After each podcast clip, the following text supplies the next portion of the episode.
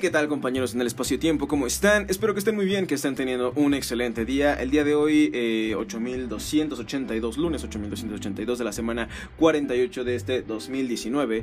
Eh, pues, ¿qué les cuento? Hace bastante ya que no eh, nos escuchábamos por aquí. La razón es que, eh, pues, mm, podría bromear con mi depresión. Hagámoslo. Sí, estuve bastante triste durante un rato. Y, y, este, y nada, pues, solamente no me dieron ganas de hacer cosas, pero al final uno se da cuenta de que eh, requiere estar en movimiento para generar inercia y con eso seguir haciendo más cosas. Entonces vamos a empezar el día de hoy, que ya es bastante tarde, déjenme comentarles, son las 5 con, 30 y, con 26, con 36 de la tarde. Eh, como les decía, y como ya saben de qué va Leather, seguramente, eh, vamos a leer el día lunes de la semana 48 del libro 365 días para ser más culto de David Skydor y Noah D. Oppenheim. Eh, lunes, el día de... En una invasión sin precedentes, el 6 de junio de 1944, el día de, las fuerzas aliadas invadieron la Europa bajo el control nazi. En tan solo un día, más de 150.000 soldados estadounidenses, británicos y canadienses cruzaron el Canal de la Mancha y llegaron hasta la costa francesa.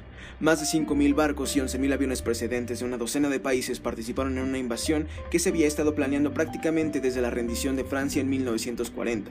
El día de se inició finalmente la liberación, la liberación de Europa y a partir de ese momento el desplome alemán fue fue, rápido. En menos de un año Hitler estaba muerto, Alemania había sido reducida a escombros y la guerra en Europa había terminado. La carnicería humana del día D fue sobrecogedora. Más de 4.000 soldados aliados y miles de alemanes murieron durante la campaña. Las tropas estadounidenses que habían llegado a la playa de Omaha, en Normandía, uno de los principales lugares de desembarco, sufrieron pérdidas tremendas. Sin embargo, al final del día superaron la resistencia alemana. Por cada americano que veía caer, veían decenas de cientos más, contó un militar alemán a un historiador eh, años después. Hitler sabía que las fuerzas aliadas estaban preparando una invasión, pero consiguieron burlarle haciéndole creer que la llevarían a cabo en otra parte de Francia. Las consecuencias que trajo consigo el día D son incalculables. Después del desembarco, el general Dwight Eisenhower envió un mensaje a las tropas instándolas a lograr una rápida victoria. El mundo entero os mira, escribió Eisenhower, Eisenhower, el comandante al mando de los aliados en Europa. Marcha con vosotros las esperanzas y plegarias de los hombres que aman la libertad en todo el mundo. Y así fue. Los franceses recibieron a las tropas aliadas con júbilo y pocos meses después de la invasión se liberó la ciudad de París. Las tropas soviéticas se precipitaron desde el este, expulsando a los nazis de Europa Oriental. Alemania no podía mantener la guerra en los dos frentes, y en la primavera de 1945 el régimen nazi estaba acabado, lo que permitió a los aliados concentrar sus fuerzas en derrotar a la única potencia del eje que todavía quedaba en pie, Japón. Otros datos de interés. 1. A pesar de lo que se cree, la D no significa nada, es un término genérico militar para referirse al día en el que se inicia algo, en este caso de Operación Overlord, el nombre de enclave de la invasión de Normandía. 2. Incluso la mera planificación del día D supuso un enorme coste para las tropas aliadas. En las operaciones preparatorias entre abril y mayo de 1944 perdieron a 12.000 hombres heridos o muertos y 2.000 aviones. 3. Las palomas desempeñaron un papel crucial en el día D. Antes de la invasión, los miembros de la resistencia francesa espiaban a las tropas alemanas y enviaban sus informes a Londres atados a las patas de palomas mensajeras. Ok. Nos enteramos un poquito de qué eh, pasó en el día de... Eh, debo confesarles honestamente que he perdido mi habilidad de lectura consciente que había tenido justamente por dejar de hacerlo, así que los insto a no dejar de hacerlo. Y ya en el resumen del final este, de este episodio volveremos a revisar qué leí porque no me acuerdo de nada. Qué triste. o sea, sí, de cómo vencieron este, eh, los aliados a eh, Alemania eh, justamente durante la Segunda Guerra Mundial y a los nazis y así.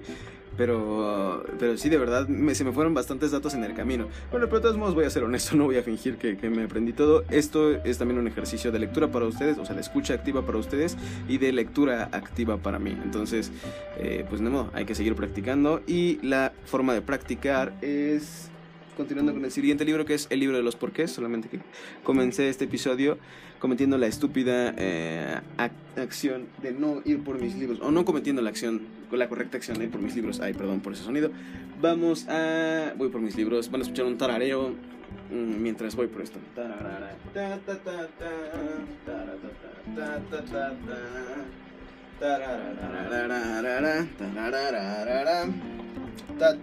Listo. Se cayó otro libro, Bueno, este, también debo confesar que no he dejado de leer yo por mi parte, solamente no he hecho el podcast, eh, es, algo que, es lo que me ha faltado, pero sí, yo no he dejado de leer, entonces, en el libro de los porqués, que por si no lo saben está organizado alfabéticamente, yo ya he avanzado algunos, este, algunos días, bueno, bastantes días en realidad, nada más que estoy buscando el último, eh, sobre la tierra, ok, ya. Eh, el libro de los porqués, las verdaderas respuestas insólitas, extrañas pero indiscutibles sobre el mundo animal, los misterios científicos, las costumbres sociales y los avances tecnológicos. Estaba en realidad buscando el autor, pero bueno, no lo encontré. Entonces, pasemos a pasemos a el día 8282. Bueno, déjenme anotarlo aquí primero, 8282. ¿Por qué se clasifica la sangre en grupos? Cuando en el siglo XVII, eh, perdón, el siglo XVII se llevaron a cabo las primeras transfusiones de sangre serias, algunas tuvieron éxito, pero la mayoría tuvieron efectos letales, lo que llevó a prohibir su práctica. Tuvieron que pasar varios siglos para que alguien resolviese ese problema médico. Fue Landsteiner, Landsteiner quien en 1900 mezcló sangre de distintas personas y descubrió que algunos tipos de sangre eran compatibles y otros no. Su investigación lo condujo a la teoría de que toda la sangre se divide en cuatro grupos, A, B, AB y O. En general, las transfusiones eran seguras solo dentro del mismo grupo, salvo que todos los grupos sean, son compatibles con O y AB. Salvo que todos los grupos son compatibles con O y AB. ¿Es compatible con todos? Eh, no sé qué ha ido con, la redacción, pero bueno. Las marcas de las proteínas en la superficie de los hematíes permite distinguir cada grupo. Estas sustancias conocidas como antígenos permiten que las células provoquen una reacción de inmunidad ante amenazas como bacterias patógenas. En el grupo A, los glóbulos rojos portan antígeno A y el plasma contiene una proteína llamada anticuerpo B. El grupo sanguíneo B tiene un antígeno B y anticuerpos A. El grupo AB posee ambos antígenos y carece de anticuerpos. Por el contrario, el grupo O carece de antígenos pero tiene ambos anticuerpos. 40 años más tarde, el mismo científico descubrió el factor Reus de la sangre, antígeno que identificó en los monos Rhesus. Cerca de un 85% de la gente tiene RH positivo. Su sangre contiene el antígeno D, una de las salvaguardas del organismo contra las enfermedades. Cerca de un 15% tiene RH negativo, es decir, que su sangre carece de ese factor. Estos factores son hereditarios y no suelen afectar la vida de una persona, pero tienen una importancia en la gestación. Es posible que una mujer gestante cuyo RH sea negativo tenga un bebé con RH positivo y reaccione formando anticuerpos contra la sangre del feto. Al nacer el bebé, la madre recibe anticuerpos especiales para evitar que, si llega a tener embarazos de fetos con RH positivo, su sangre les provoque una enfermedad hemoliófica que destruye sus células sanguíneas. Gracias al descubrimiento de los grupos sanguíneos que categorizan la sangre de todos los humanos, cayeron por tierra las teorías sobre la superioridad de algunos tipos de sangre, base científica de teorías racistas y elitistas de todo tipo. ¡Wow! Qué interesante. Entonces fue Carl Landsteiner quien en 1900 eh, descubrió que algunos tipos de sangre eran compatibles y otros no. Los dividió en cuatro grupos. En fin, qué interesante. Ya sabemos por qué se divide la sangre. Ahora pasemos a Humano demasiado humano de Friedrich Nietzsche.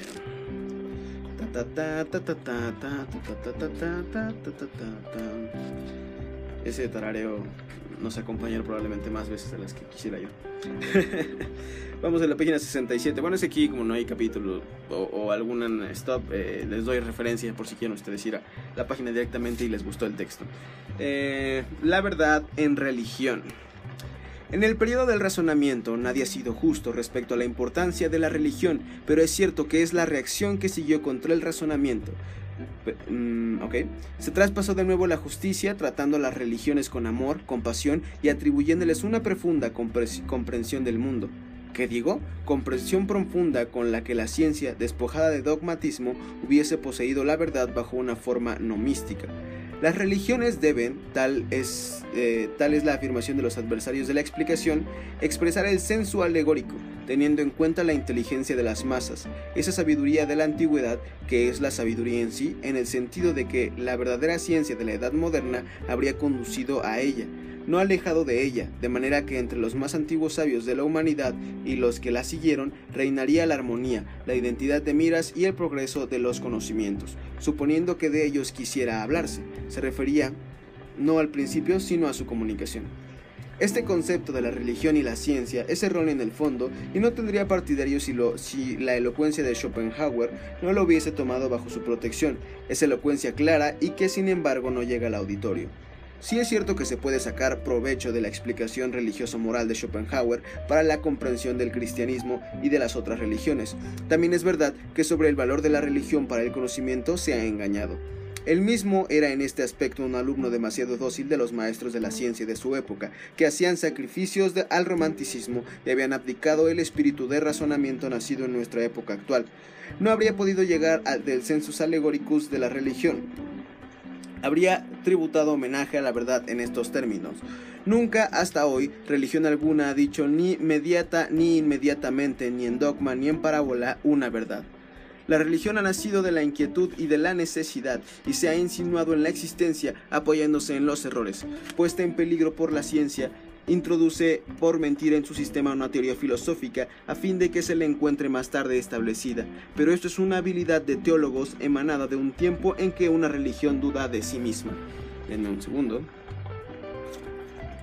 Eh, esos acontecimientos de la teología que han sido hechos ventajosamente en el cristianismo religión de una edad erudita penetrada en la filosofía han conducido a su superstición del sensus allegoricus, pero más que ellos la costumbre de los filósofos, en especial de los filósofos anfibios, filósofos y poetas y artistas filosóficos, de tratar de manera general los sentimientos que se encontraban en sí mismos como esencia fundamental del hombre, de atribuir a sus propios sentimientos religiosos una influencia considerable sobre la construcción de sistemas.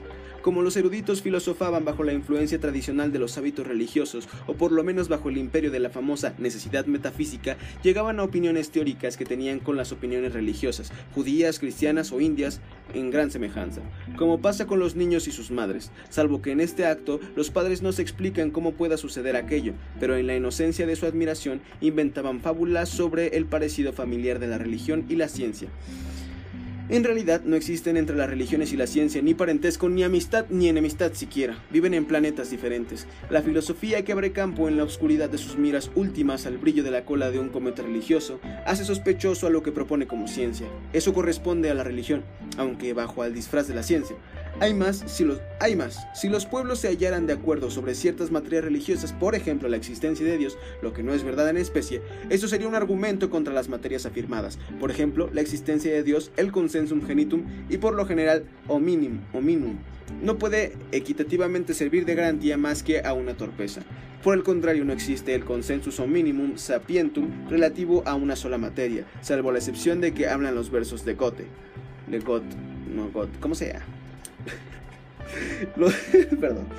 Los, más sabios de todos los tiempos sonríen y menean la cabeza y están acordes en decir, locura la de empeñarse en mejorar los locos. Hijos de la sabiduría, teman a los locos como locos, así conviene. Recitados estos versos sin rima y aplicado a nuestro caso en específico, el consensus sapientum consiste, bajo cualquier circunstancia, en tener el consensus gentium por una necedad. Ok, vaya, me he quedado un poco traumado. Pero, o sea, supongo que se refieren a la diferencia entre el, estar de acuerdo por conocimiento y estar de acuerdo porque toda la gente lo dice. Eh, no sé, no sé latín, perdónenme, hace mucho que no estudio lengua muerta. Pero, eh, bueno, y obviamente la religión y los que están de acuerdo y los que no lo están. 8282. Eh, 8282. Y pasemos a lo siguiente porque si no, digo cosas que no son ciertas. El siguiente libro es de Mark Freeman y se llama Entrena tu mente. Vamos en el capítulo 2, en meditar. Eh, y como es un poco largo, sí, es meditar. Como es un poco largo y este subtítulo es el de... Considera cómo te volverías un corredor, en el cual pues trataba un poquito de exactamente cómo te vuelves un corredor, pero lo compara con meditar, en lo cual también necesita un entrenamiento y todo ese tipo de cosas. Entonces, este nos quedamos en el punto, bueno, la última vez que leí este libro me quedé en el punto número 3. Voy a empezar a partir del punto número 4 y probablemente sí termine hasta el punto número 10. Pero bueno, sea amable contigo. ¿Por qué serías capaz de meditar? Quizás sea muy malo, quizás seas muy malo para meditar, a menos que haya una razón especial, no debería ser malo. Más bien, sé consciente de que te costará mucho trabajo. Eso es maravilloso. Estás en un viaje con esta práctica. Si quieres juzgarte o enojarte porque la meditación no funciona, hazlo, pero lo estarías agregando un peso extra que solo hará la experiencia más difícil. ¿Cómo disfrutarás sentarte y respirar con tu cerebro si también estás llevando a rastras juicios pesados y grandes suposiciones? ¿Esperarías correr un maratón un mes después de que empezaste a correr como pasatiempo? 5. Espera lo inesperado. Si fueras nuevo en correr, experimentarías dolores, molestias, sensaciones agradables y todo tipo de efectos secundarios fascinantes. Síndrome tuvial anterior, mayor líbido, quién sabe lo que podría pasar. Nunca antes has usado tu cuerpo así, y si eres nuevo en la meditación, nunca antes has usado tu mente así. Cualquier experiencia que tengas será increíble cuando meditas. Sé consciente de esas emociones, pensamientos o sensaciones físicas. Esto es la práctica. Invítalos a sentarte junto a ti, a sentarse junto a ti, mientras respiras. Déjalos que se amontonen sobre ti, que huyan por su cuenta. No los juzgues, ni a ti por experimentarlos. No tienes que deshacerte de ellos. ¿Estás dispuesto a dejarlos ser? 6. Agenda un tiempo. No medito a la misma hora todos los días, tampoco hago ejercicio con un horario específico, algunos días se alinean y otros no. Mi agenda está en constante cambio, lo importante es siempre asignar un tiempo para meditar y defenderlo. Sería fácil pensar un millón de razones por las que hoy estoy muy ocupado y mañana podría meditar extra para compensarlo, pero la reunión con mi respiración es algo que respeto mucho. Me reagendaré una junta con un socio tan importante, quizá no reagendaré una cita con un socio tan importante, quizá sea la más importante del día. 7. Explora la práctica. Uno de los beneficios de adoptar una práctica tan antigua es que puedes apoyarte de una inmensidad, de una inmensa variedad de libros, videos, audios, aplicaciones, pergaminos y hasta tablas de piedra. No tienes que meditar en el vacío. Explora diferentes tipos de hacerlo. Lee sobre ella en libros escritos por gente que murió hace siglos. Cualquier reto con el que tropieces es un desafío para alguien más. Es un desafío para el que alguien más ya encontró y escribió sobre él. Sumérgete en esa riqueza de sabiduría. Me equivoqué ahí, perdón. 8. Conecta con otras personas. Una forma maravillosa de apoyar tu práctica de meditación es relacionarte con otros. Es como unirte a un grupo de carreras o un equipo de atletismo. Te ayuda a ser constante y superar los retos a, a lo largo del camino. Si no hay un grupo en donde vives, no necesitas hacerlo en persona. Ponte en contacto con gente en internet que comparta metas y prácticas de meditación similares. Encontrar amigos de meditación te ayudará a recordar que debes hacerlo y puedes practicar cómo superar los desafíos. 9. Modifica tu entrenamiento para ajustarlo al contexto.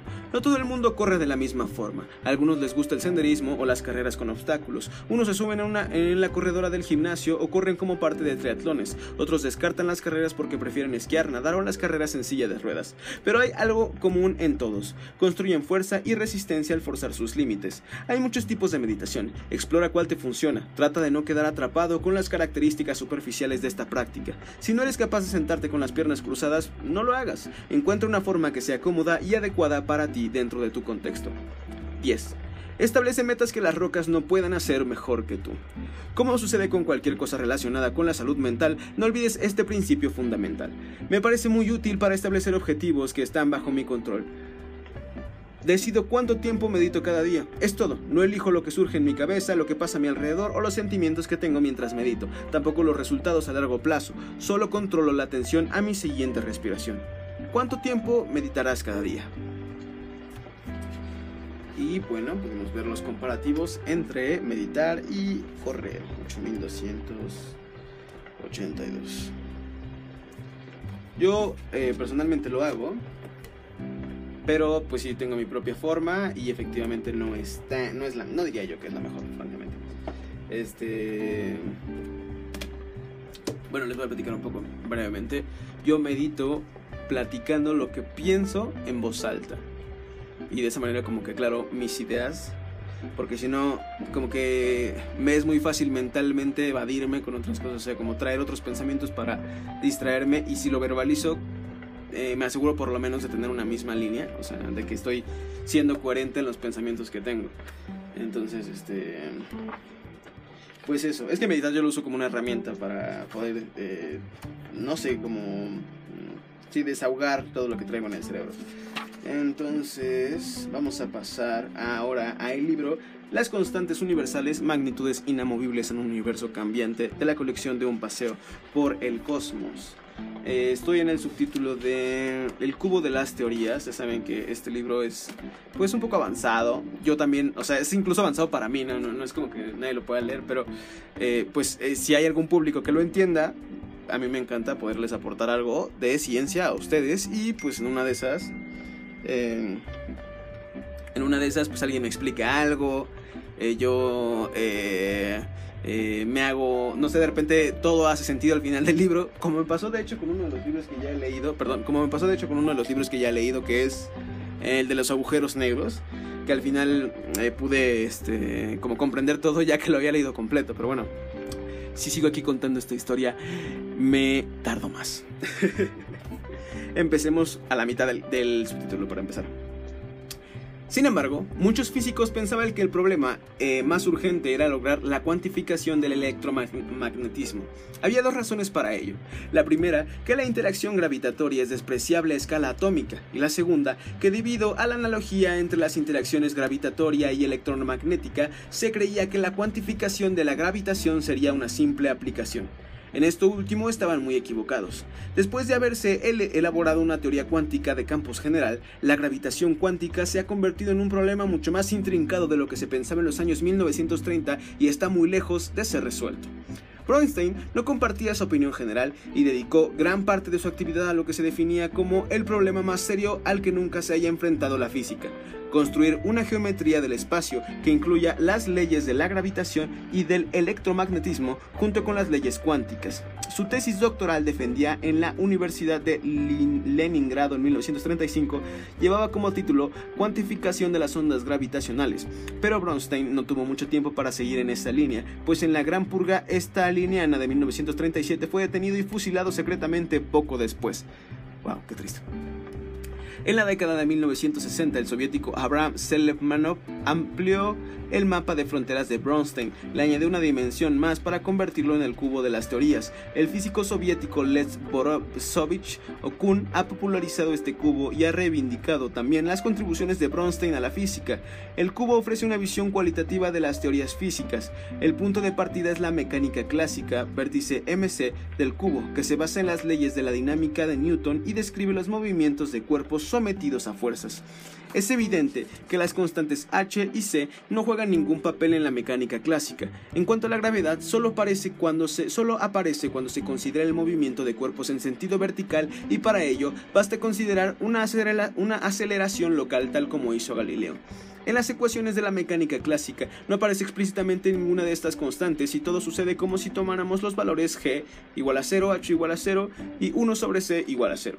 En este punto es importante subrayar que tanto el cubo de las teorías como el mapa de fronteras son solo esquemas conceptuales. Decir que se anulan los valores de g, h y 1c, 1 sobre c es una descripción cualitativa y nada rigurosa. Tampoco tiene sentido preguntar si el valor de una de estas constantes es grande o pequeño, pues solo lo serían respecto a otra cantidad de iguales dimensiones.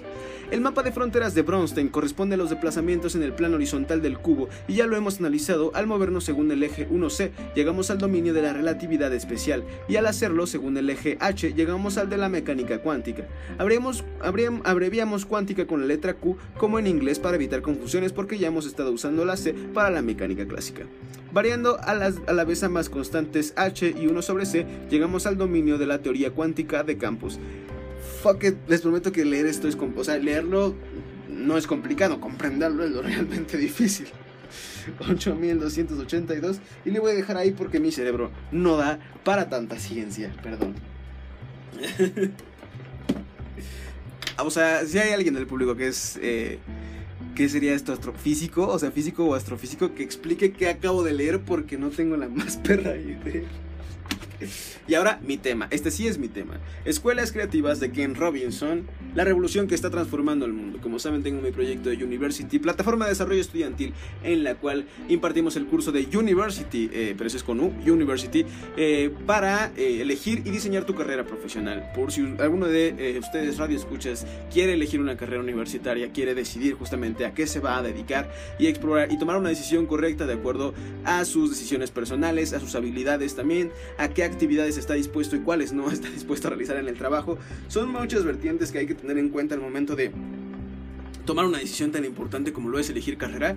Y para eso está el curso de University en la plataforma de University. Entonces escríbanme por DM, em, ya sea eh, en mis redes sociales como It's Rich o a la plataforma de University que también tiene sus redes sociales en Twitter, Instagram, todo lo demás. University, You de, de You de tú en inglés y eh, Versity con doble T como It's Rich. ¿Por qué? Pues porque es, es un proyecto mío. Pero bueno, ya. Volviendo a Escuelas Creativas de Ken Robinson, estamos en el subtítulo de cambiar de metáfora.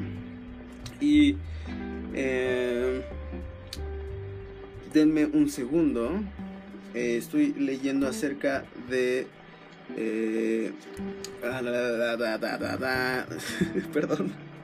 Voy a darle un poco de contexto con, leyendo el, el, párrafo anterior para ver si nos da un poco de contexto, pero para cumplir con esos fines económicos que persigue la educación, las escuelas necesitan cultivar la gran diversidad, la gran diversidad de talentos e intereses de los jóvenes, eliminar las fronteras entre los estudios académicos y los técnico-profesionales y conceder la misma importancia a las dos áreas de estudio, y finalmente fomentar asociaciones prácticas con el mundo laboral para que los jóvenes puedan experimentar en persona distintos tipos de entornos laborales. Ah, ok, ya, ya entendí, ya entendí, ya entendí, ya entendí. Perdón, perdón, perdón, perdón, perdón. Este. Mm, creo que tenía que irme un poco más atrás. Eh, ¿A qué fines básicos de la educación debería cumplir la cultura de las escuelas? 4. Económico, cultural, social y personal. El último párrafo que les leí es el último párrafo de la parte económica y vamos a pasar ahora a la parte cultural. Una disculpa por ese innecesario párrafo que acaban de escuchar. En fin, ya se tomaron un párrafo de algo, ¿no? Cultural. La educación debe capacitar a los alumnos para comprender y valorar su propia cultura y respetar todas las demás. Cuando las personas mantienen un contacto frecuente entre sí, ejercen una profunda influencia en sus respectivas formas de pensar y actuar. Con el tiempo, todas las comunidades humanas cohesionadas desarrollan convenciones y valores comunes, es decir, crean una cultura. Yo defino cultura como los valores y conductas que caracterizan a los distintos grupos sociales. Una manera más concisa de expresarlo sería, cultura es cómo hacemos las cosas aquí. La cultura de una comunidad presenta muchos aspectos entrelazados, sistemas de creencias, prácticas jurídicas, patrones de trabajo, tipos de relación aceptados por la sociedad, alimentación, indumentaria, prácticas artísticas, idiomas, dialectos, etc. Una cultura cobra vida en la interacción de todos estos elementos. Es muy frecuente que dentro de las diferentes culturas existan subculturas, individuos y grupos que se especializan en distintos aspectos de la cultura global o se apartan de ellos, como los ángeles del infierno, que rechazan el boato de la sociedad burguesa, pero que sin embargo se compran motos Harley Davidson y utilizan las autopistas.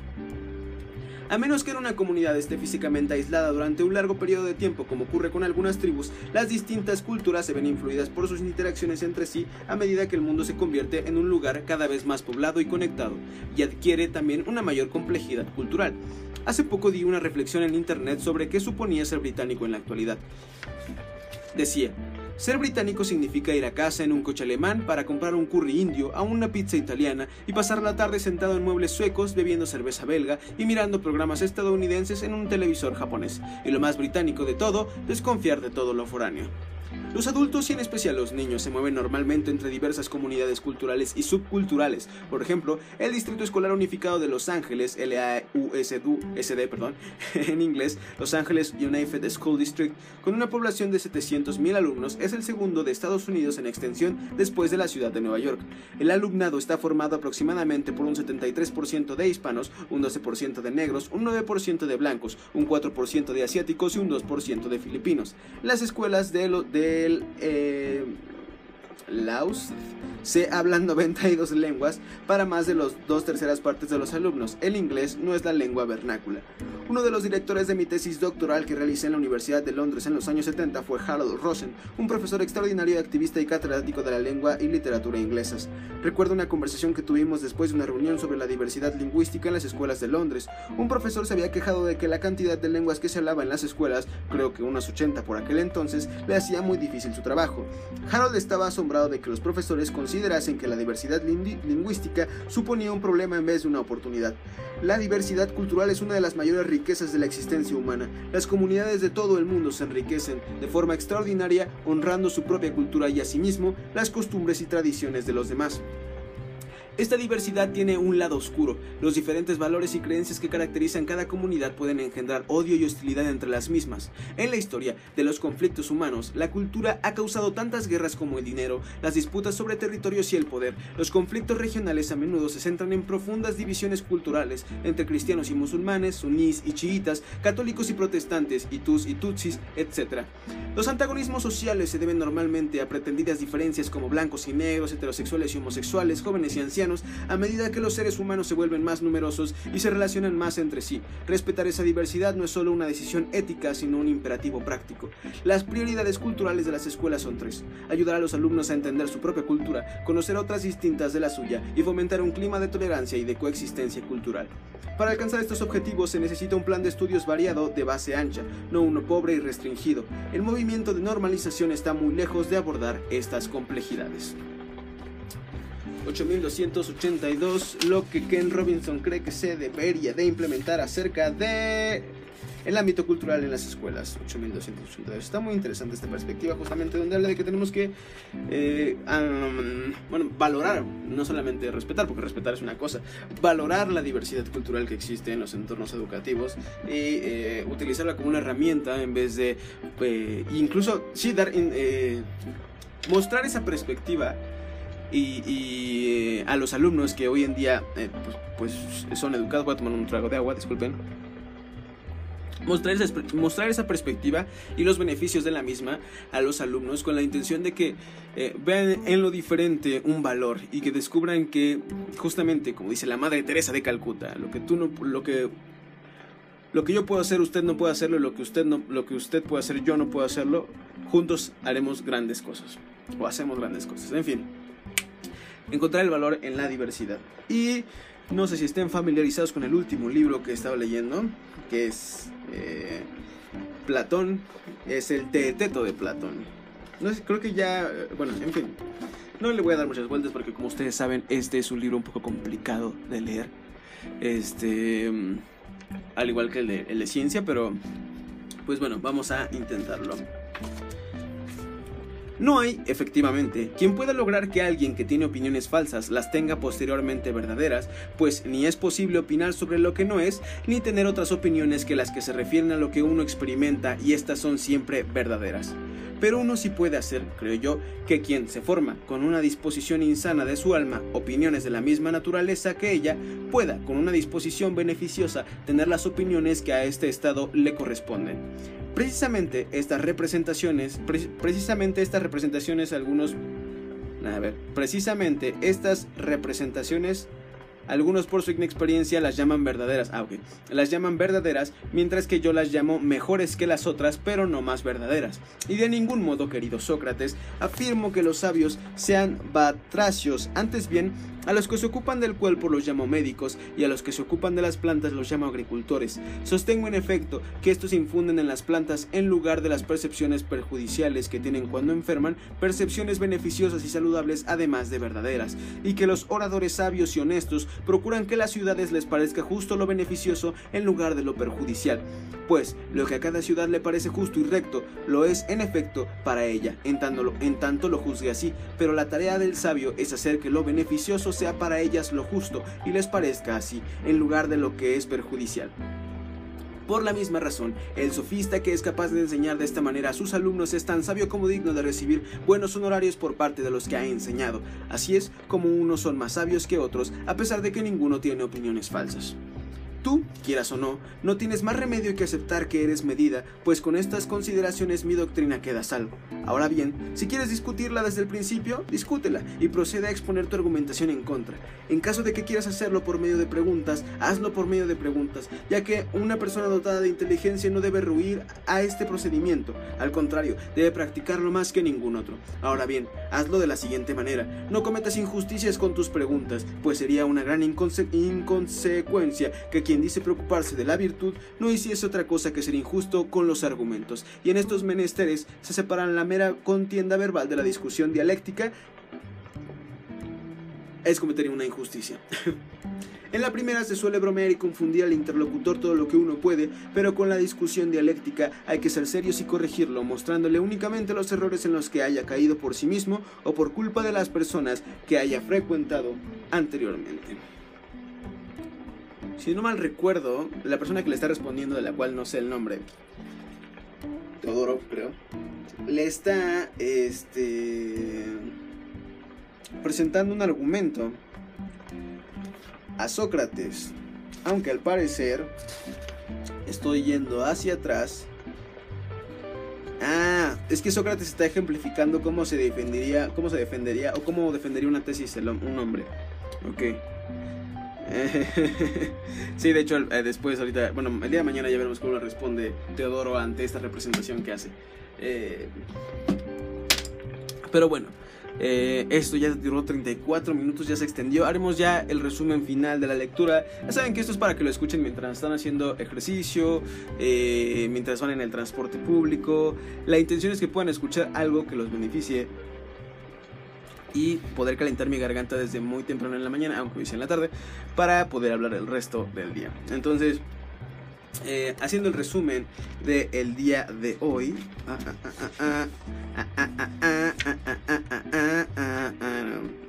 Run, run, run, run, run, canción, Psycho Killer, no sé quién es, pero la traigo muy clavada por un canal de YouTube que se llama Te lo resumo, así nomás, muy bueno por cierto. Hoy leímos en 365 días para ser más culto el día de este, una invasión sin precedentes en las que las fuerzas aliadas invadieron la Europa bajo el control nazi y así vencieron a uno de los eh, mm, miembros del eje lo cual después les permitió avanzar con Japón, creo que sí, no me maten, si no es así, lo siento.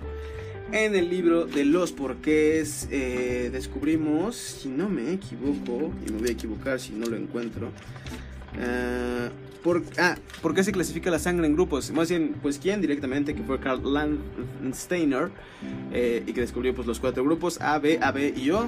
Los A y los B tienen en sus correspondientes anticuerpos del contrario. No lo voy a explicar, yo ya lo leí. O sea, en fin, este lo descubrió y por qué son compatibles y bla, bla, bla.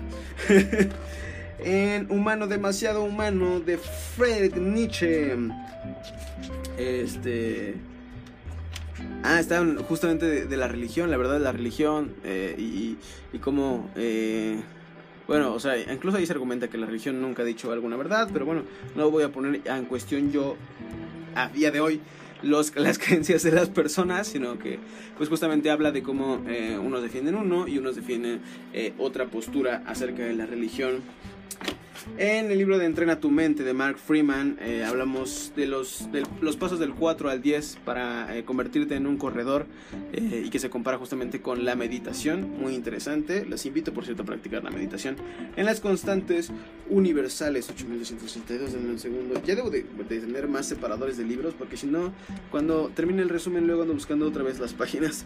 Este bajo el subtítulo de El cubo de las teorías estamos viendo, eh, creo que intentan compaginarse, por lo que quiero entender, este, hablan de cómo intentaron compaginar las teorías de la mecánica clásica y la mecánica cuántica y este, la teoría cuántica de campos y la relatividad especial.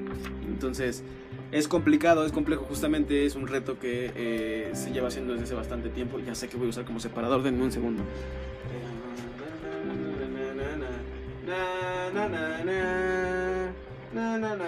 Tengo unas tarjetas de YouTube que guardo porque me gustan mucho y son las que voy a usar de separador. Este, para mis libros, pero bueno, ya. Ya agarré una. Después en las escuelas creativas, bueno, escuelas creativas de Ken Robinson estábamos viendo eh, los fines básicos que debe, de, eh, uno de los fines básicos que debería cumplir la educación y uno es el cultural, el que los jóvenes puedan encontrar justamente en, eh, en la educación también un, un valor por la diversidad cultural, pues.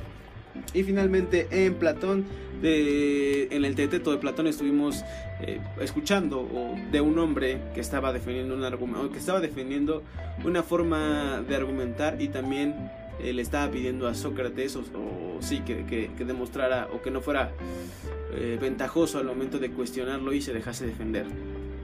En fin, ya mañana eh, comprenderemos un poco más. Ya saben que como siempre, leer la vida y muchas cosas en esta existencia tienen que ver con el contexto. Entonces, eh, mañana le daremos un poco más de contexto a lo que acabamos de leer el día de hoy y poco más. Compañeros en el espacio-tiempo, ya saben que esto es Leathers. Espero que tengan un excelente día. También ya saben que mi nombre es Rich y esto. Ah, no, esto no es Rich, esto. Bueno, yo soy Rich. esto es It's Letters. Eh, pueden escucharlo en iTunes, pueden escucharlo en Spotify, también lo pueden escuchar en los podcasts de Google Play y en muchas otras plataformas.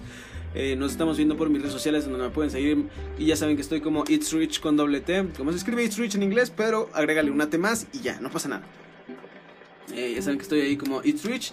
Eh, espero que tengan un excelente día, poco más. Ahora sí, esto es Leathers. Ya saben que mi nombre es Rich y yo soy. No, yo sé que mi nombre es Rich y esto It's Rich. Bye. Es que no sé si aquí también despedirme así. Mm, ya saben que mi nombre es Rich y esto It's Leathers. Bye.